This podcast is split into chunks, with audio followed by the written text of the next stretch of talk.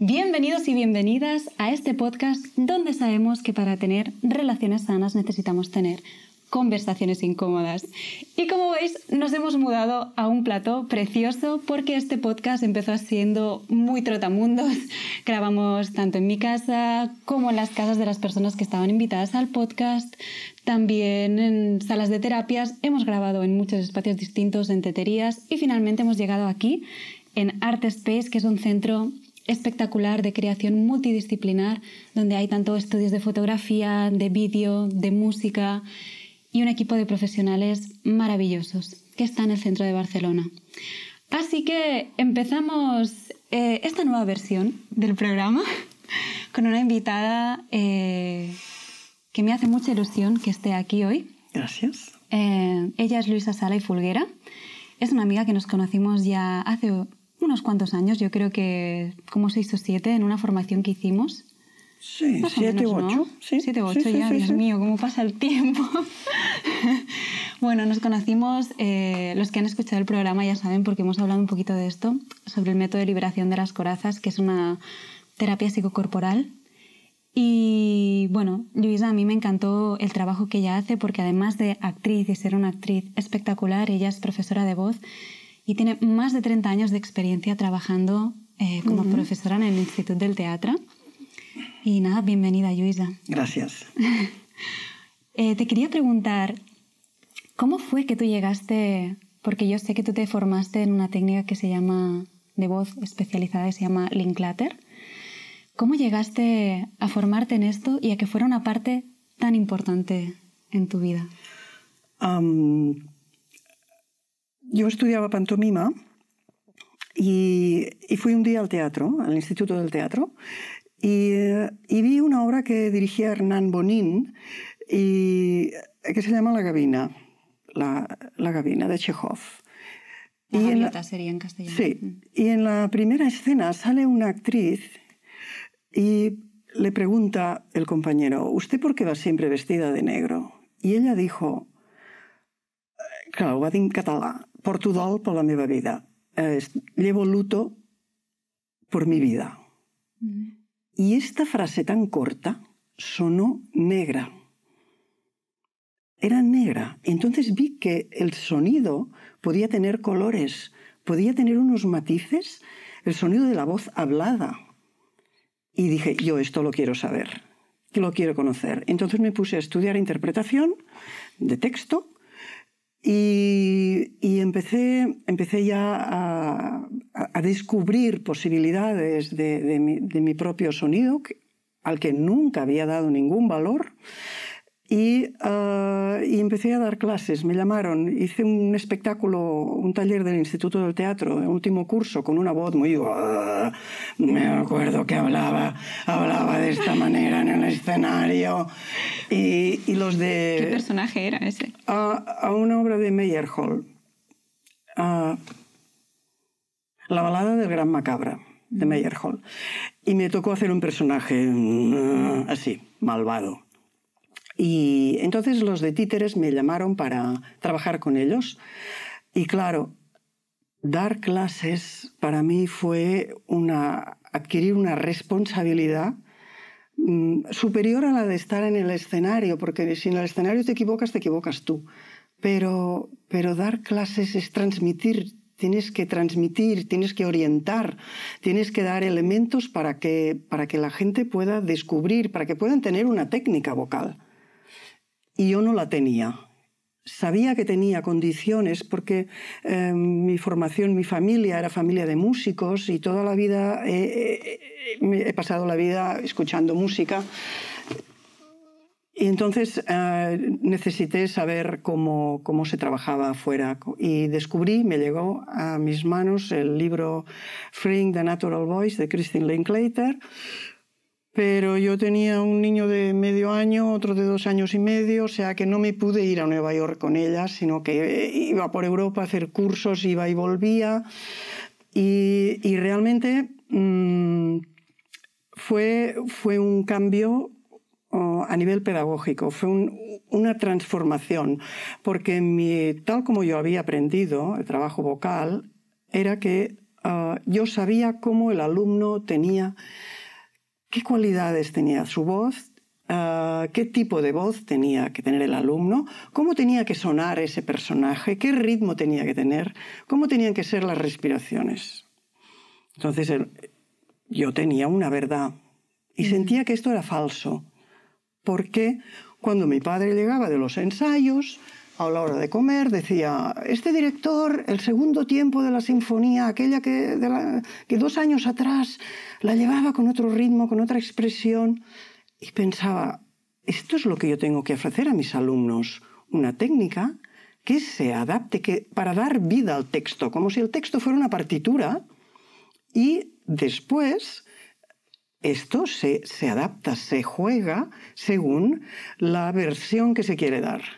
Porque no hay una verdad, no hay un Hamlet, un Macbeth, una, obra de teatro, una verdad. Hay versiones sobre esa, sobre esa propuesta. Y yo tenía que dar la técnica para, para dar esa versión. ¿Tantas versiones como actores? Tantas versiones como actores, como directores. Si no, mm, veríamos, tendríamos un Macbeth filmado y esa sería la verdad y la iríamos imitando. Y Christine Linklater me ofreció esto. No fue fácil hacer este cambio de yo no sé nada, yo no sé cómo tiene que sonar el texto. Yo me dejo sorprender y voy a, a proponerte una progresión de ejercicios para que tu imaginación, que es el gran elemento del artista, del arte es la imaginación, para que tu imaginación, tu experiencia, tu vida juegue y de, para que tú puedas dar vida al personaje o a esas palabras, negro sobre blanco. Y esto ha sido fascinante, me sigue entusiasmando y sigo aprendiendo. Tengo que decir que además Luis ha traducido el texto en catalán claro. de, este, este, libro, que es el que, el que yo me leí. Y lo que me sorprendió mucho es también eh, la capacidad poética que tiene ella a de referencia a la voz y a la corporalidad, ¿no? Porque juega mucho con esta imaginación y eso te ayuda a encontrar el espacio interior de tu voz, tanto eh, físico, sonoro, ¿no? Te ayuda a darle e, esa forma. Y em, bueno, eso me, me, impactó porque me ayudó a descubrir sitios nuevos también, también en mi cuerpo. Y em, te quería preguntar, dime, dime. No, ella estaba muy contenta cuando alguien le decía, es un libro poético, porque lo es. Lo es mucho, sí. Lo es.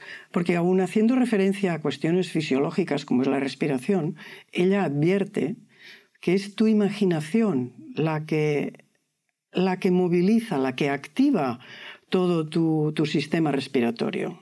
Tú no puedes decidir, pues ahora abro eh, los intercostales, abro, abro este, el de la derecha más que el de la izquierda, sino que es abrir el organismo, abrir posibilidades, sacar tensiones para poder permitir que sea tu imaginación, tu deseo de comunicar lo que active inconscientemente.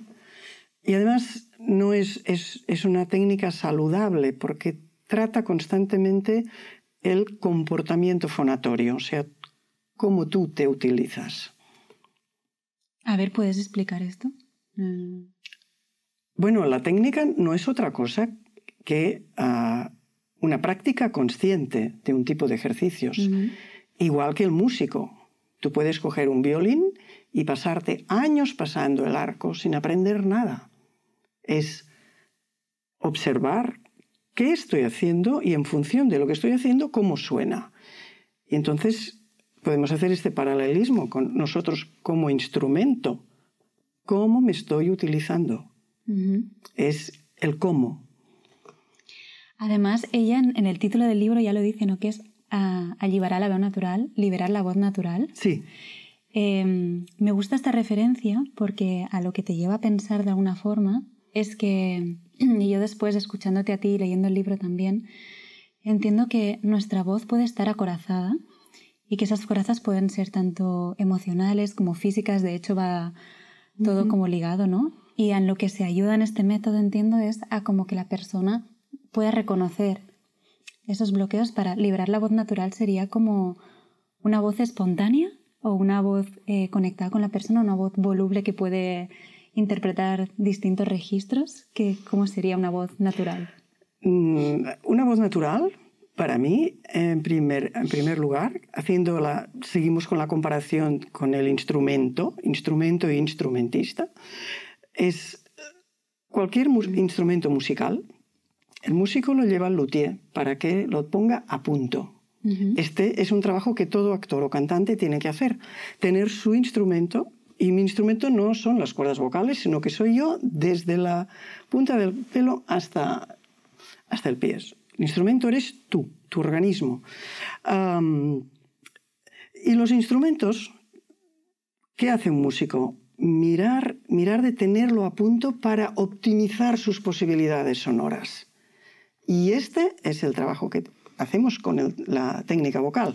Optimizar tus posibilidades de, sonido, no buscar un sonido bonito, sino que el sonido que emitas esté en contacto sea la expresión directa de tu deseo, tu necesidad de comunicar, de tu pensamiento o de tu emoción, sin obstáculos, sin, sin, como decías tú, sin corazas que inhiben, sin, sin voces suaves. Hay tantas maneras de esconder lo que uno en realidad quiere.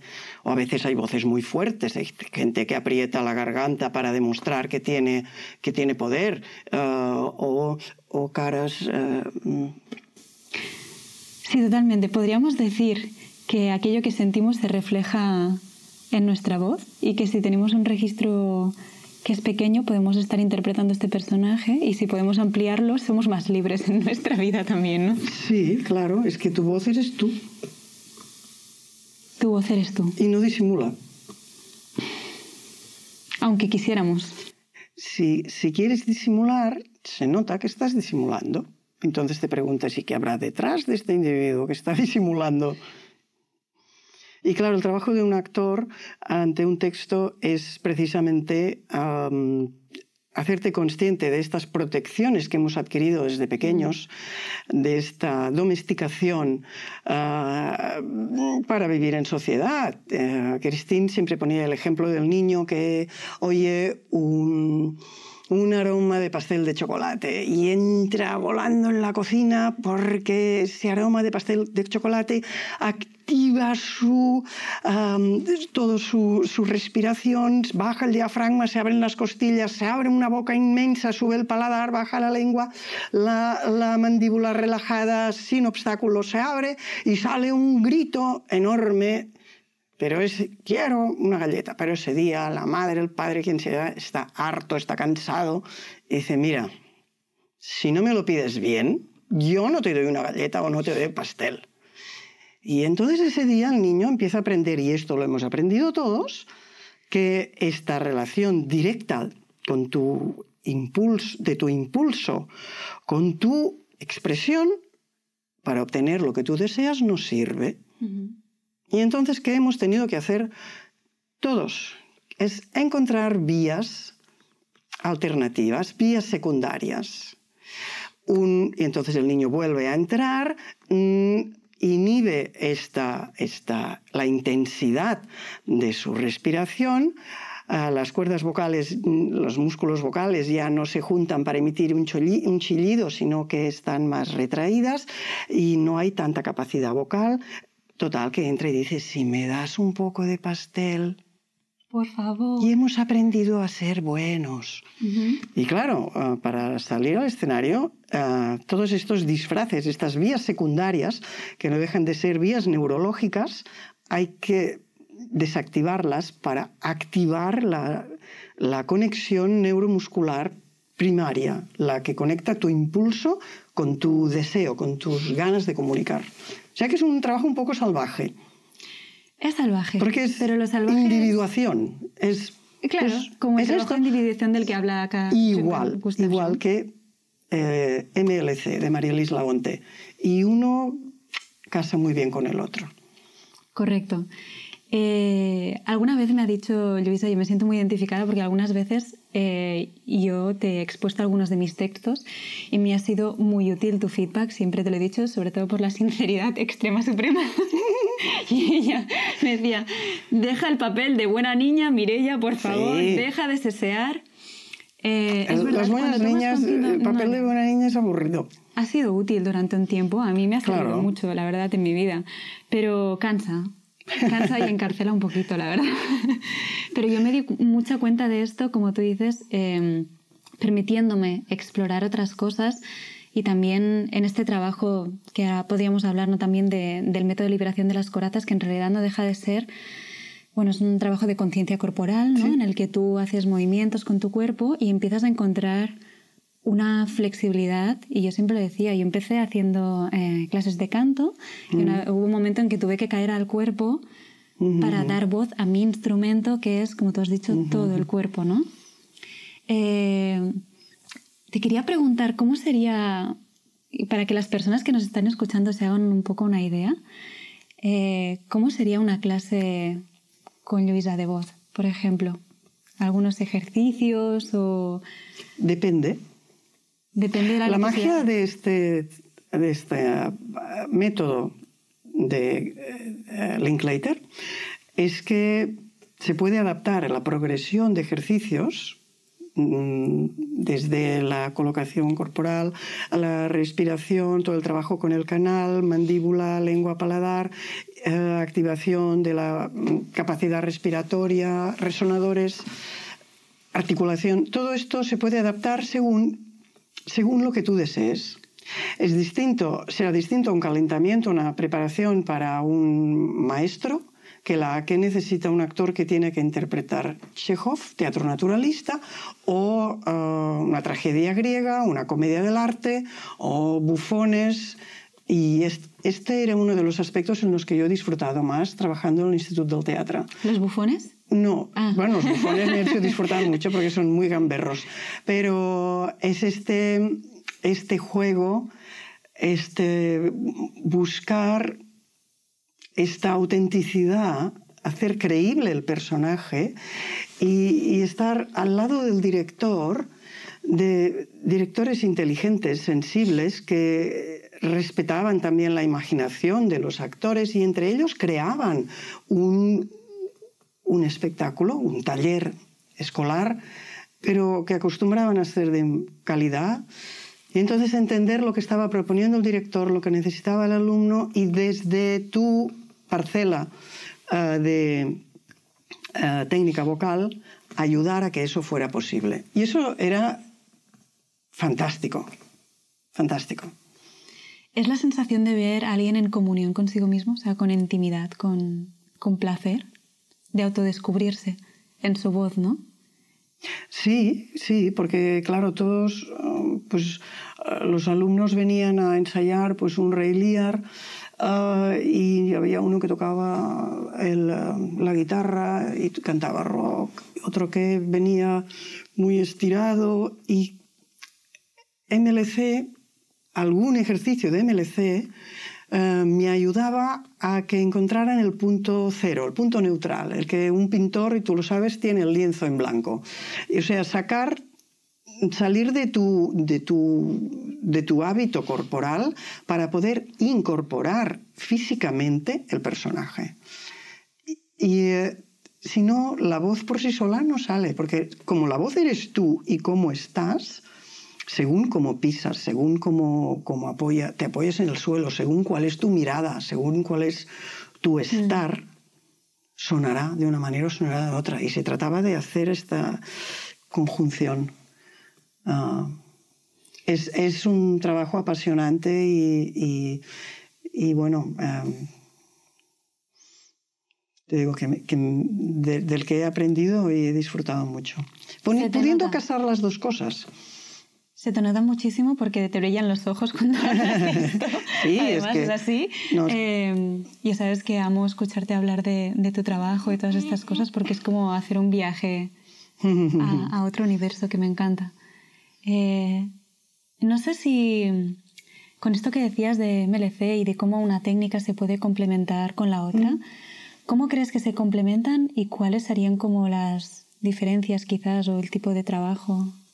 Bueno, como te decía, algún ejercicio, no una sesión entera de MLC, pero algunos ejercicios de, MLC me ayudaron Como por ejemplo, así a, mm, por ejemplo, pues poner una pelota, pisar, ah, poner la pelota debajo del talón y en el momento de la salida del aire presionar mientras subes el brazo de ese lado. Hacer esto con los dos pies, solo es, tan solo esto, ya um, limpiaba el cuerpo. Ya, si venían los alumnos, venían de hacer acrobacia o de hacer danza o de estar sentados en una clase teórica. Claro, pues tenías... más agarrotados, ¿no? Sobre todo si... Eh, este ejercicio y después alguno en el suelo con un, bastón después de la columna, con movilizando articulaciones ah, y después con el, juntado con el calentamiento vocal, pues, breve, mm, ya entraban en otra disponibilidad. Yo recuerdo que cuando entré en el instituto me hicieron leer El Teatro Pobre de Grotowski y me quedó grabada una frase que era, el actor necesita cultivar la disponibilidad ociosa. Me gusta. disponibilidad ociosa. Y pensé, bueno, ¿y esto cómo se come? Y estuve, esto era en primero, estuve los tres años y el cuarto que estuve allí esperando poder trabajar esta disponibilidad ociosa, sin entender muy bien lo que era. Y con este trabajo de MLC y de Linklater yo lo he encontrado. Hay otras técnicas que te ayudan naturalmente, pero he, encontrado esta mm, herramienta, esta técnica para, para abrir la disponibilidad ah, de estar en escena y escuchar. A ver, hoy mm, estar en una disponibilidad de escucha, de exploración, no venir desde casa con el trabajo preparado como había conocido algunos actores que yo me trabajo el personaje en casa y cuando llego a escena ya sé lo que tengo que decir y cómo. No, porque esto, esto limita limita las posibilidades y puede estar en contradicción con la versión que se pretende dar. Mm. Entonces hay que estar muy, muy abierto a, muy disponible. Sí, y ahora que estuve estudiando también parte de audiolibro, doblaje en, en estos estudios de aquí en la Polford, ellos lo decían mucho, ¿no? Tú, tú, vienes con tu mochila y es tu mochila de recursos que tú ya has trabajado, pero tú cuando estás delante del micro eh, es el momento presente y es lo que, lo que va contigo y no es algo preparado. De hecho, normalmente cuando vas al estudio ni tan siquiera has visto cinco minutos antes lo que hay escrito o lo que hay que grabar. Es en ese momento, te lo lees y, y, y, lo haces y ya le pones voz en ese momento. O sea, más improvisado no puede ser. Y algo que también me venía con lo que tú decías es que, mm, no sé si estás de acuerdo, es un pensamiento que yo tengo, y es que para poder ser flexible o voluble como actor también, si uno em, no se permite experimentar ciertas emociones o las ha tenido retenidas o estos aspectos, eh, le será difícil hacernos, representarlas en un escenario o quizás quedarán como fingidas, ¿no? Yo me di cuenta en, MLC, por ejemplo, como tú dices, ¿no? el trabajo de los pies es súper profundo porque te, ayuda a liberar como, bueno, esto se, habla mucho en MLC, ¿no? los diferentes diafragmas del cuerpo, desde el plantar, el de la pelvis, el, del abdomen. Em, y esto te ayuda a que haya una... Em, que la musculatura se relaje y que también las emociones empiecen a circular. ¿No? Yo lo, lo, tomaba mucho así, ¿no? Hacer unas clases de MLC es ayudar a que emociones que habían quedado retenidas en algún momento de mi vida pudieran circular. Y muchas veces me salían con la voz. Y la voz era o la rabia de un grito, o, o, un lloro, o, o algo que, que, necesitaba ser dicho. Y me daba cuenta de que cuando eso podía salir de mí, después mi voz estaba más relajada no sé cómo decirlo, como si hubiera sacado un tapón que me permitía vivir eso y ahora eh, ese canal que antes estaba cerrado, ahora ya está más abierto. Y es un poco, voy a decir magia, pero no es ninguna magia, en realidad es algo técnico-fisiológico. Em, es físico. Es físico, pero, pero es maravilloso, ¿no? Y encontrar que en realidad eh, lo que hace el cuerpo por, por, de forma natural, como tú decías, es limpiarse. Cuando tú le das el permiso y ser eh, flexible como un niño, ¿no? Sí, sí, es físico. Esto que dices del tapón es muy gráfico. Porque además es verdad, o sea, la mandíbula nos ha ayudado a cerrar, a, aguantar, a retener la lengua. Eh, la lengua es una gran aliada para, para ahogar la, la, expresión de lo que tú quieres decir, el lloro, el grito. El amor, eh, quizás no lo has podido expresar, es una gran aliada para retener. Entonces, los ejercicios físicos de Linklater son pues este, uh, entrenar a la lengua, entrenar a la mandíbula para que no intervengan en la producción del sonido. Idealmente tendríamos en la clase de voz que sacar la lengua, colgarla en una bolsita mona. Seguro que todo así venderían bolsitas bien mona, guardarla, entonces emitir un sonido maravilloso, te la vuelves a poner para articular. Mm. Pero para emitir el sonido, la desactivamos para que se relaje porque si no quiere ayudar. Nos quiere ayudar a veces cuando hacemos manualidades, ¿no? Quiere, ayudar y decir gracias, me ayudas, pero ahora no te necesito. Además, la lengua es que es un órgano muy largo, ¿no? O sea, llega como hasta aquí. O sea, quiero decir, yo me acuerdo haciendo clases también de conciencia corporal, que cuando trabajábamos la lengua conscientemente era como, ostras, qué fuerte, cuánto, espacio ocupa, ¿no? Ocupa muchos más espacio del que vemos y además después están todas las cadenas musculares, de forma que, que claro. Eh, yo hay un ejercicio que sigo haciendo, por lo de la mandíbula que has dicho, seguro que hay mucha otra gente que le pasa también, que yo soy de las que aprieta la, mandíbula, no tanto como antes, pero aprieto la mandíbula por la noche y a veces un ejercicio que nos enseñó Luisa es el de poner los dedos aquí hacer este masaje aquí en toda esta Con los dos, así o cruzado, hacerte masajes mientras suspiras. Oh, el suspiro es la base, el suspiro sin, sin, retener, el suspiro sacando el aliento, no el suspiro cerrando ah, como Darth Vader, el suspiro, aquí estoy cerrando el canal, ah, sino el suspiro sacando el aliento, el suspiro genuino.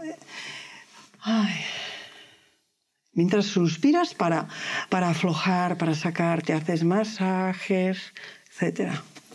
Y ahora está muy de moda la, ¿cómo se llama? El, el yoga este muscular, así. Que yo no sé si es que aprieta más a veces. ¿El qué? ¿Muscular? hay un vídeo. Hay un vídeo por internet de una chica eh, que hace como yoga facial. Ah. para las arrugas y para todo las arrugas. Entonces se quedan así, se quedan así, no hablan y hablan con la boquita así. Vas viendo a toda la gente que se opera que los ojos le bajan y la boquita queda así. Monstruos. No, pero es que el ejercicio además era súper gracioso. Pierden toda la expresión. y el vídeo de la chica es muy, es muy divertido. Pero claro, lo que hace precisamente o sea, sí quieres estirar la piel, pero todavía agarra claro, ¿no? O sea, es como todavía más presión en la cara, ¿no? Sí, sí, sí, sí. Luisa, ¿qué le dirías a alguien eh, a quien no le gusta su voz? Mm, es que el primer, primer requisito para, para empezar a trabajar la voz es aceptarte. Porque tu voz eres tú.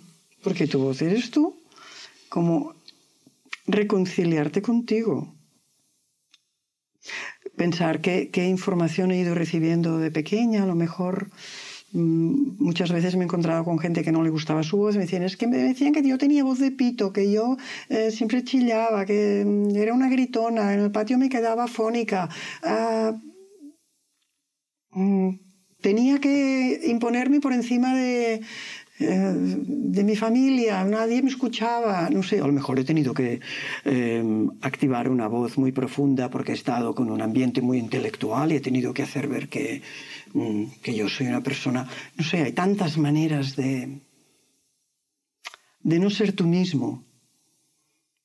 Y el primero es pues, reconciliarte contigo, aceptar que estás en un proceso y de, de de, descubrirte y aceptarte. Es esto. Tiempo. Tiempo. Y, y práctica de escucharte también, ¿no? Yo creo que, bueno, yo fui a una clase que, que diste con unas otras compañeras de MLC, me acuerdo de un ejercicio que nos propusiste que me pareció maravilloso y era mm, hacer un poema a nuestra voz, Ah, mm. como un reconocimiento. Y me gustó mucho hacerlo y me gustó mucho escuchar los poemas que habían escrito sus compañeras, sea, nuestras compañeras, Mm. porque después lo compartíamos entre Sí. nosotras y cómo ellas se sentían a la hora de eh, compartirlo las unas con las otras. Eh, Sí. Me pareció un ejercicio muy chulo. Después también la dibujamos, hicimos otras cosas, pero este... Sí, este es una buena... Sí, Una buena si uno no, no te gusta tu voz, eh, escribe a, la- a tu voz. ¿Qué, escribe. ¿Qué, ¿Qué le dices a tu voz? ¿Cómo te gustaría que fuera? Y de hecho es como empieza el trabajo Linklater, con un dibujo de tu propia voz, otro con el de cómo te gustaría que fuera y qué es lo que lo impide. ¿Qué, qué impide que tu voz sea tal como tú desearías que fuera? Y esto pueden ser ah, recuerdos de, de- de burla, de maltrato, de, ah, pueden ser ah, tensiones físicas, respiratorias, puede ser una manera de estar en la vida. ¿Qué es lo que impide que tu voz tenga la expansión, la expresión, la espontaneidad que tú desearías? Es, es un, un- trabajar con la propia voz, pues es trabajar contigo, con- contigo misma. Es un acto de amor propio, trabajar con la propia voz. No te he oído. Es un trabajo de amor propio. Luisa ya me la ha dicho. y es que Luisa me ha avisado, dice, "Baja- hablas muy flojito, Sí, Mireia. ¿Por qué hablas para ti? I know, I know. I'm Habla para- it. Habla para. es un trabajo de amor propio. eh, de, la descubri- pro- de descubrimiento, de introspección, sí, y de- para aceptarte y abrir posibilidades. Muchas gracias, Luisa. A fantástico. Eh, te quiero hacer una última pregunta. Creo que eh, eres un pozo de sabiduría y me estaría mucho rato aquí preguntándote más cosas de la voz. Creo que está quedando una entrevista súper bonita y quería terminarla preguntándote eh, ¿qué es para ti una verdad incómoda? Esto es una pregunta que hacemos a todos los invitados.